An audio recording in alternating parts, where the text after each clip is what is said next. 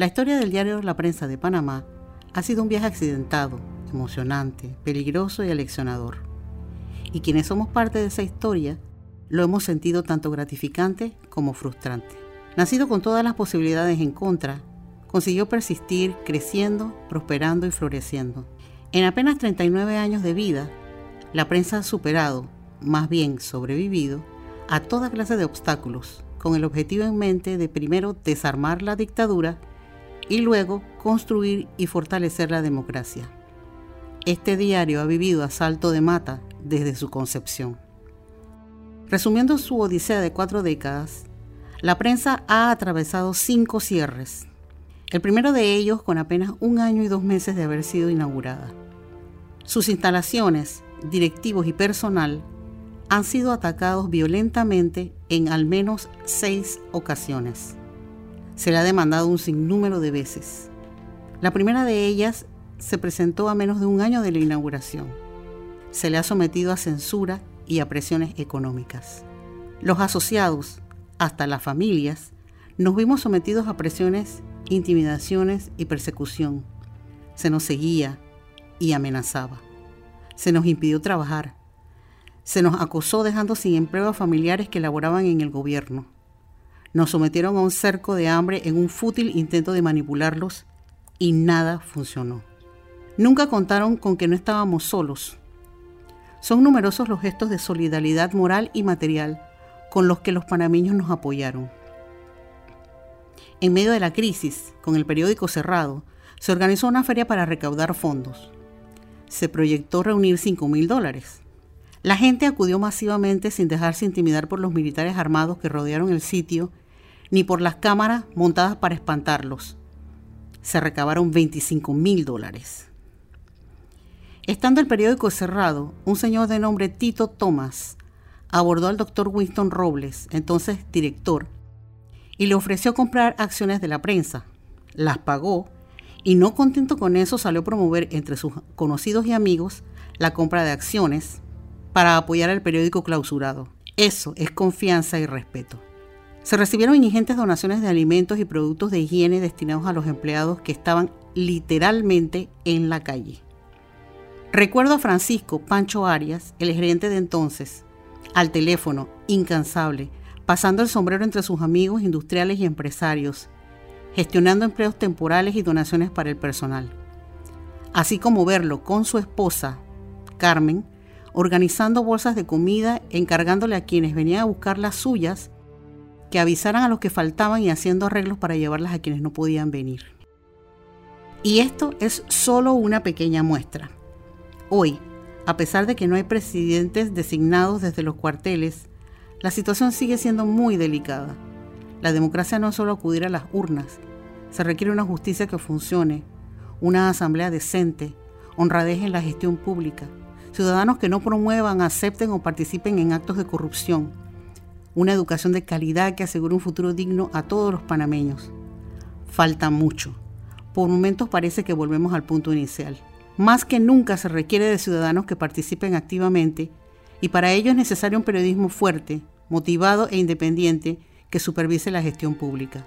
Mi nombre es Yasmina Reyes. Trabajé en el diario La Prensa como periodista desde 1984 hasta 2017. Mis primeros años fueron marcados por la difícil situación política y viví de cerca los últimos dos cierres que dejaron al periódico casi tres años fuera de circulación.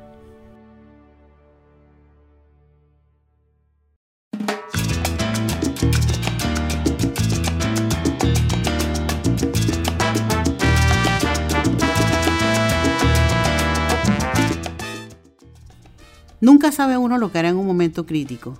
Cree que lo sabe, pero realmente no.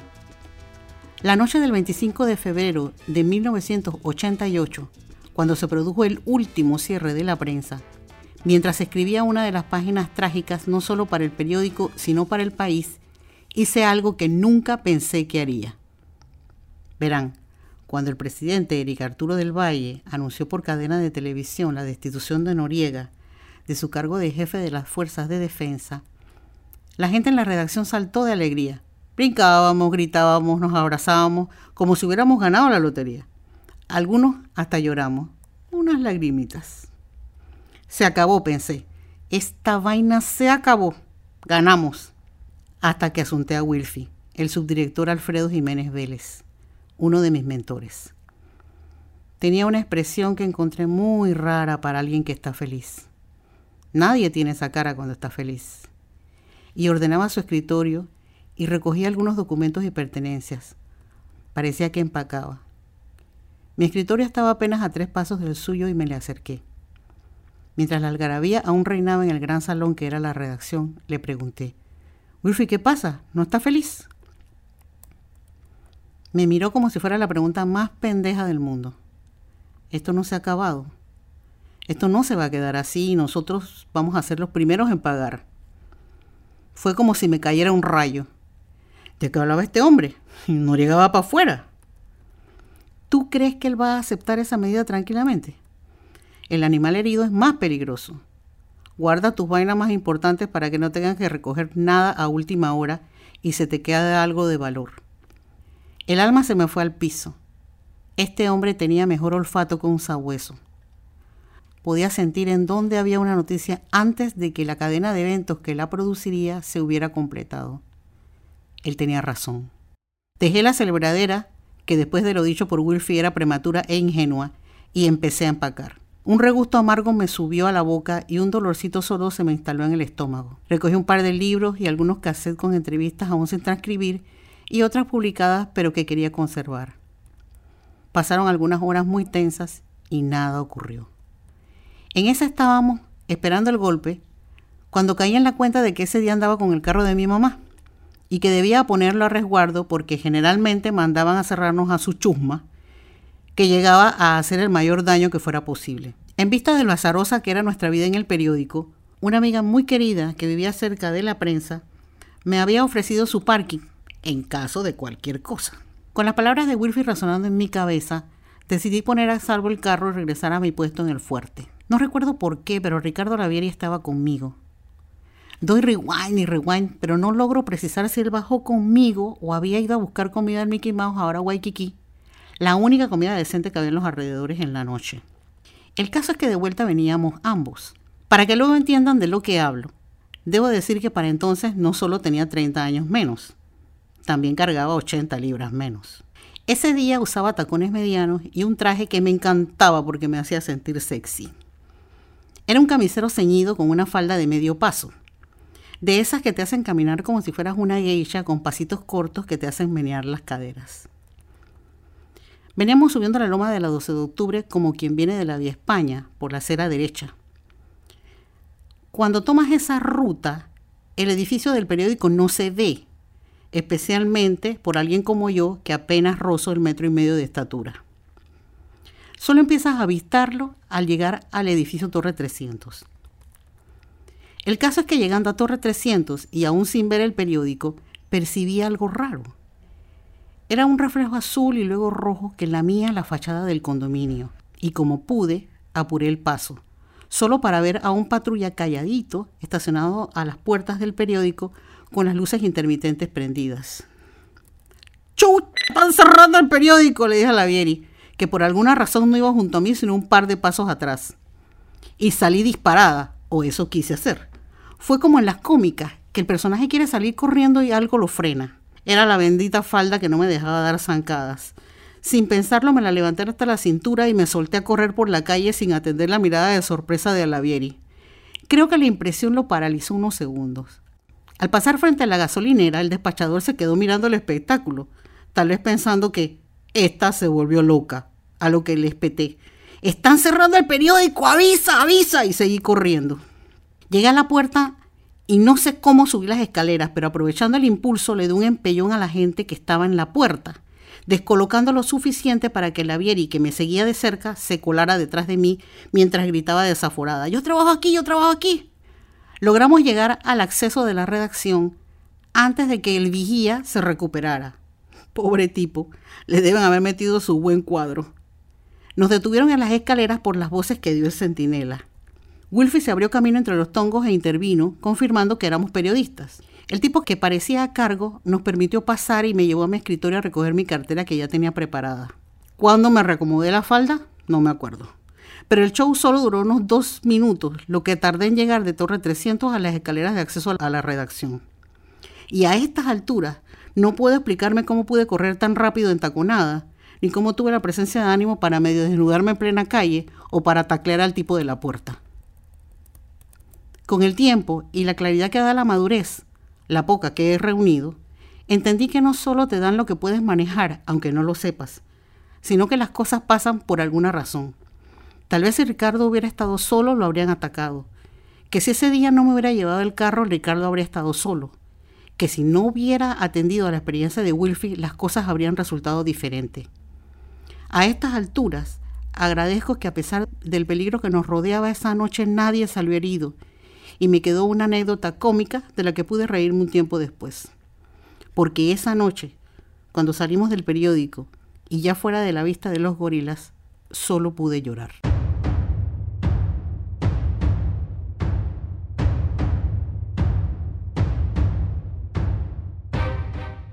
Liz Carrasco formaba parte del staff de periodistas de la prensa cuando se producen los dos últimos cierres y volvió a ocupar su puesto tras la reapertura a finales de 1989. Ese día yo había salido relativamente temprano y aproveché para ir al cine. Como en aquella época no todos contábamos con celulares, estuve dos horas ajena a lo que ocurría en la prensa. Cuando me iba para la casa, me encontré con un colega de otro medio quien me abordó para conocer cómo había sido el cierre. Yo al principio no entendía no daba crédito al hecho de que hubiesen vuelto a cerrar el periódico. Definitivamente, ese nuevo cierre fue un trago muy amargo para los directivos, accionistas, periodistas, fotógrafos, en fin, para todos los asociados que ahí laborábamos. Fueron meses de oscurantismo, literalmente, por el hecho de que el, del abuso militar que acalló a la prensa independiente de Panamá. Sin embargo, a pesar de no poder ejercer el periodismo, la mayoría de nosotros manteníamos la esperanza de que el periódico algún día volvería a salir. Al final, cuando se anunció la reapertura, en cuanto las circunstancias lo permitieron, llegué a la prensa y me puse a trabajar junto a los otros compañeros que se reincorporaban. Fue como empezar de cero en vista del gran daño en las instalaciones y equipos pero aunque solo contábamos con pocas computadoras para la edición y armado de las páginas, hacíamos aquella labor sin importar el tiempo que nos tomara. Para nosotros lo importante era hacer que la prensa volviera a circular y a informar con total libertad.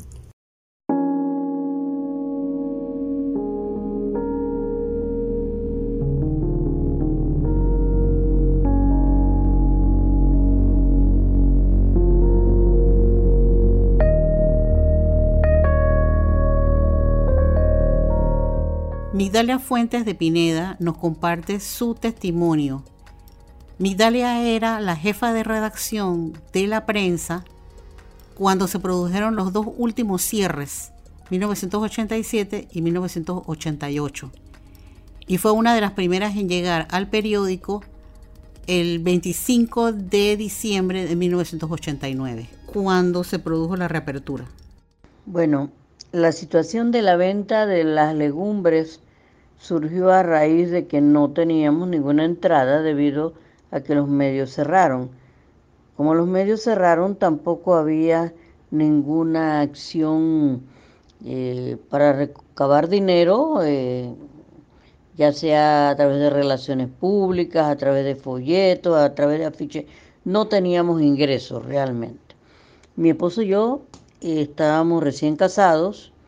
mi esposo recibió también eh, su despido, todo debido a razones políticas cuando realmente él no tenía nada que ver en el asunto. Pero a raíz de la situación decidimos dedicarnos a vender legumbres y frutas. Eh, mi esposo hacía dulces, unos dulces riquísimos que se vendían muy bien, de zanahoria, de chocolate, eh, dulces de jengibre, dulces de diferentes naturalezas lo hacíamos y lo vendíamos, estaban muy bien cotizados. Las legumbres las vendíamos también. Yo estaba dando clases en AUSMA como siempre.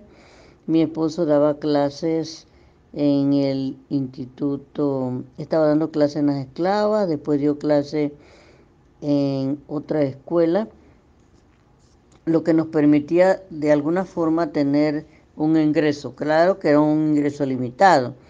Las legumbres representaron una, una entrada para nosotros y realmente una enseñanza. Nos ayudó a comprender lo que significa eh, vender artículos preceder, perecederos como la lechuga, eh, artículos que, no se pueden conservar mucho tiempo porque se dañan. En fin, todas esas cosas eh, significaron un aprendizaje. Llegamos a ser una buena clientela, repartíamos los productos, nosotros mismos los empacábamos en la casa y a veces iban los colegas de la prensa a ayudarnos porque teníamos mucho apoyo. Hay un detalle que a mí me parece bien interesante y siempre lo recuerdo, sabes, con mucho cariño. Cuando nosotros eh, estábamos en esta época de la crisis, lo interesante era saber que a la casa de nosotros, que era prácticamente una redacción, llegaban los colegas de la prensa y ellos, el que llegaba primero cocinaba, limpiaba la casa, lavaba los platos y todos podían comer allí cuando llegaban. Eh, algunos traían algo, otros llegaban y comían y se iban. Mm, teníamos dos camisetas que había que lavarlas porque eran las camisetas de la, de la lucha. Y fue una época de tanto cariño, donde había tanta camaradería y tanta fuerza, que nosotros nos sentíamos eh, realmente muy identificados los unos a los otros. Eh, la venta de verduras fue realmente una gran enseñanza y una demostración del respeto que uno tiene que tener por sí mismo, ¿no? En el sentido de que la dignidad está por encima de cualquier cosa. Esa fue la primera enseñanza que recibimos de ese trabajo, que no era fácil, que nosotros no conocíamos, pero que logró darnos una gran disciplina.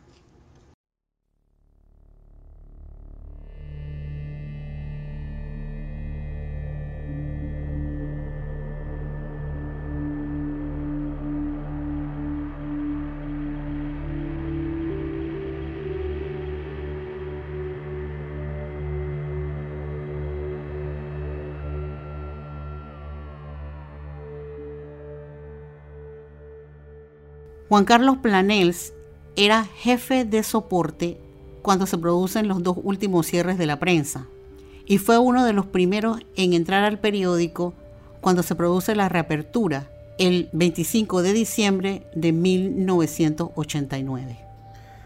Eh, cuando entramos al edificio, eh, aquello fue un escenario bien triste eh, no había electricidad en el edificio, además de eso habían prácticamente que desvalijado todo, se habían robado todo lo que era la circuitería eléctrica del edificio, breakers, cables, interruptores de luz, luces, eh, equipos que tenían partes eléctricas también las habían desvalijado y en algunos casos robado, eh, equipos que tenían transformadores, cosas que eran usuales que se podían usar en el mercado eh, para venderse, ¿no?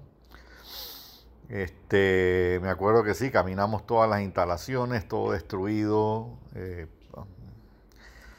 y aquello decíamos, Chuleta, esto iba a tomar eh, semanas, meses tal vez, volver a recuperar o, poner las instalaciones a como estaban al momento del último cierre, ¿no? Finalmente, efectivamente, nos habíamos puesto de fecha objetivo el 8 de enero y bueno, como por arte de magia, al 7 de enero ya habíamos logrado eh, tener parte del equipo de los periodistas eh, listo. Eh, en ese momento contábamos con cuatro terminales habilitadas eh, el equipo de fotocomposición, al final eh, acoplamos unos laser printer que, que, estaban recién saliendo al mercado para ese momento, que pudimos acoplarlos ahí al sistema de, redacción.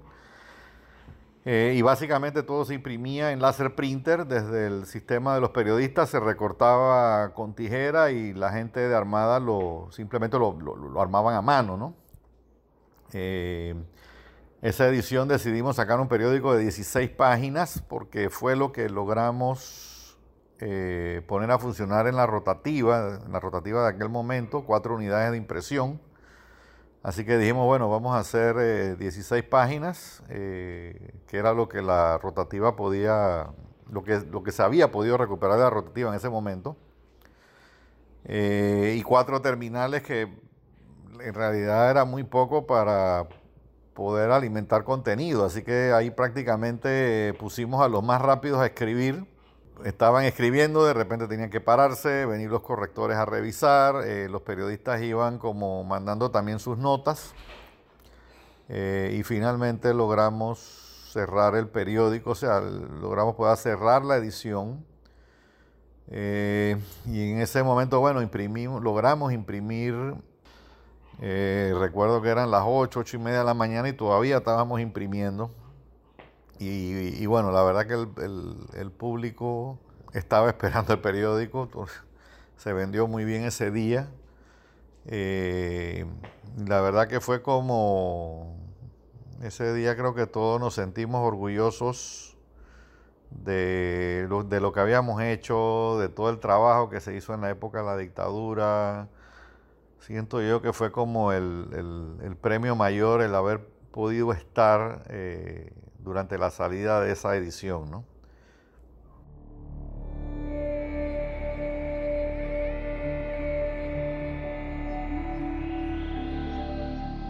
Sí, también recuerdo que cuando ingresamos a la prensa, eh, el ejército de Estados Unidos fue en realidad el que, el que abrió las puertas y el que nos abrió para que pudiéramos entrar. Sí recuerdo que en ese momento ellos por temas de seguridad dejaron como 10 soldados dentro de las instalaciones del, periódico. Eh, estos 10 soldados dormían allí, comían allí y operaban desde allí.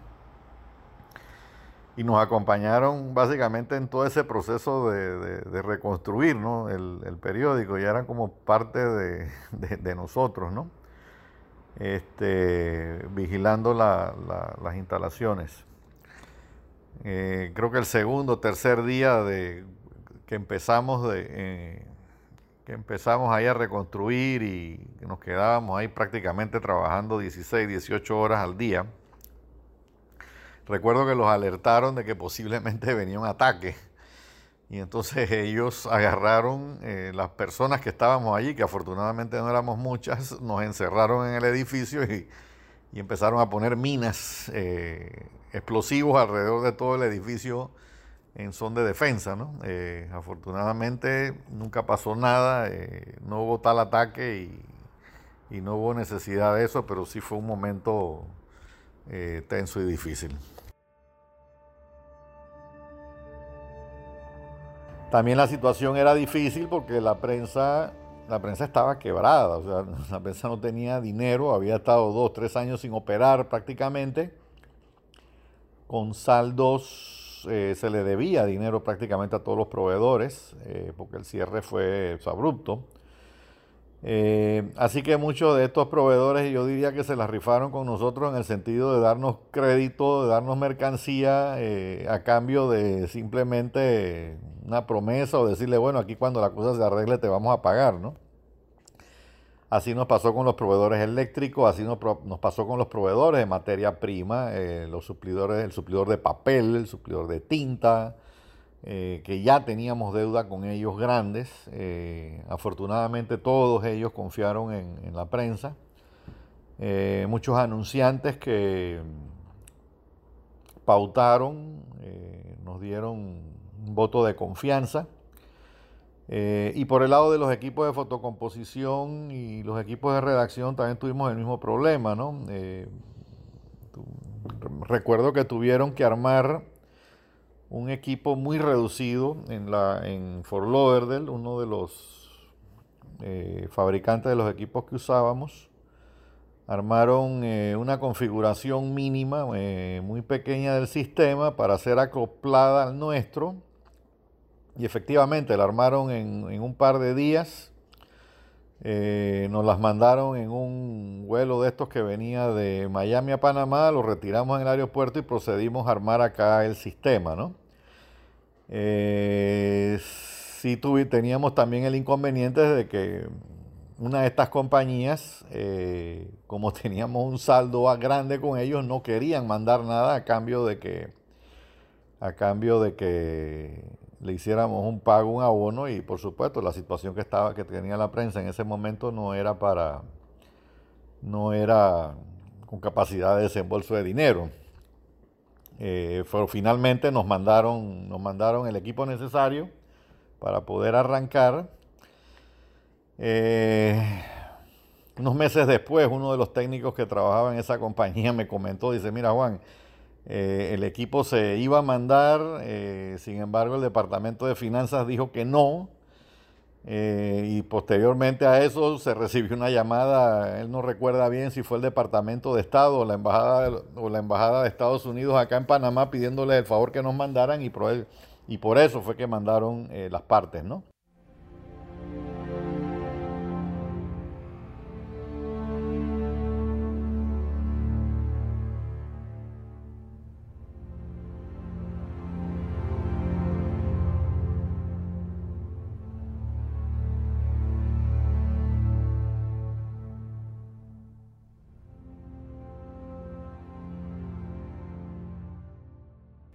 Para construir el futuro, debemos saber de dónde vinimos.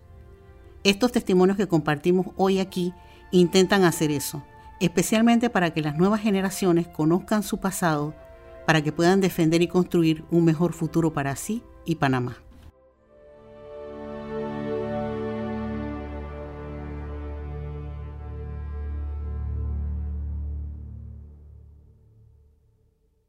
Este podcast es un trabajo especial del diario La Prensa. Producción y locución, Yasmina Reyes. Grabación y edición, Miguel López.